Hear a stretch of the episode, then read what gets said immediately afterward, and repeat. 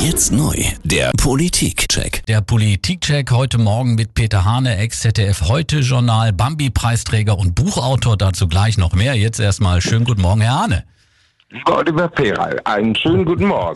Zwei Themen haben neben Corona diese Woche die Schlagzeilen beherrscht. Zum einen das Urteil des Bundesverfassungsgerichts zur geschäftsmäßigen Sterbehilfe, kommen wir gleich zu. Und natürlich der Machtkampf in der CDU um den Parteivorsitz. Ins Rennen eingestiegen sind Norbert Röttgen, Friedrich Merz sowie Armin Laschet zusammen mit Jens Spahn. Wer, Herr Hahn, hat die besten Karten am Ende und welche Rolle wird die Merkel eigentlich noch in diesem Machtpoker spielen? Tja, also ich fange mal hinten an. Äh, Merkel äh, spielt inzwischen natürlich eine tragische Rolle. Äh, denn sie lässt vom Amt nicht los, also sie wird das den letzten Tag auch noch mitmachen.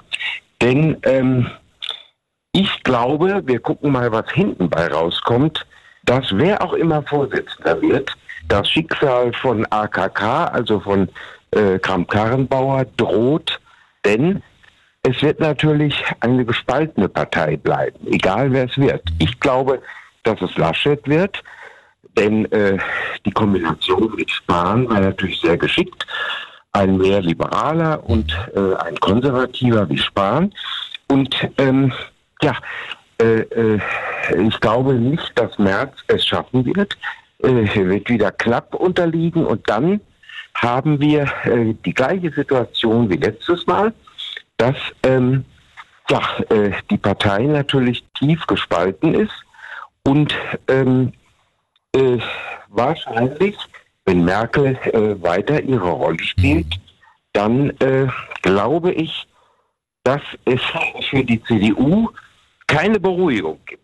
Mhm. Denn das wollte man ja jetzt auf dem Parteitag. Ich glaube, dass der April ja, äh, nicht das bringt, was sich die Partei erhofft, nämlich Ruhe und ja, einen geordneten Übergang.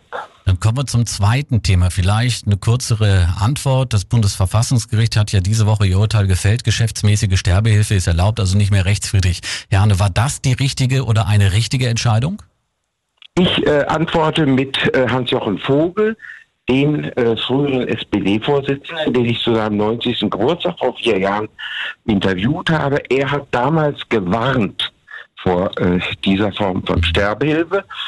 Und zwar mit dem Argument, dass ähm, er keine Gesellschaft will, die ähm, äh, Alte wegdrängt. Also das Alte sagen, wir sind überflüssig oder es wird zu teuer, auch für unsere Erben und Nachkommen und Kinder. Ähm, das könnte drohen. Ich denke ähm, äh, noch dran, wie ich im Zug nach Hannover äh, den Selbstmord von Robert Enke damals hörte. Und da war ich tief erschüttert. Wenn man seine Frau Theresa heute fragt, sagt sie, das ist eine Krankheit und kein Freitod oder so.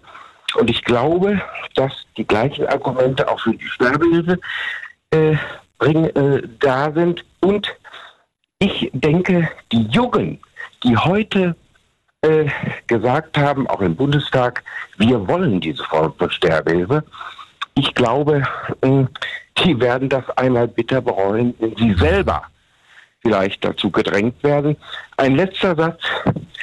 Für mich ist verwunderlich, die Kirchen spielen keine Rolle mehr.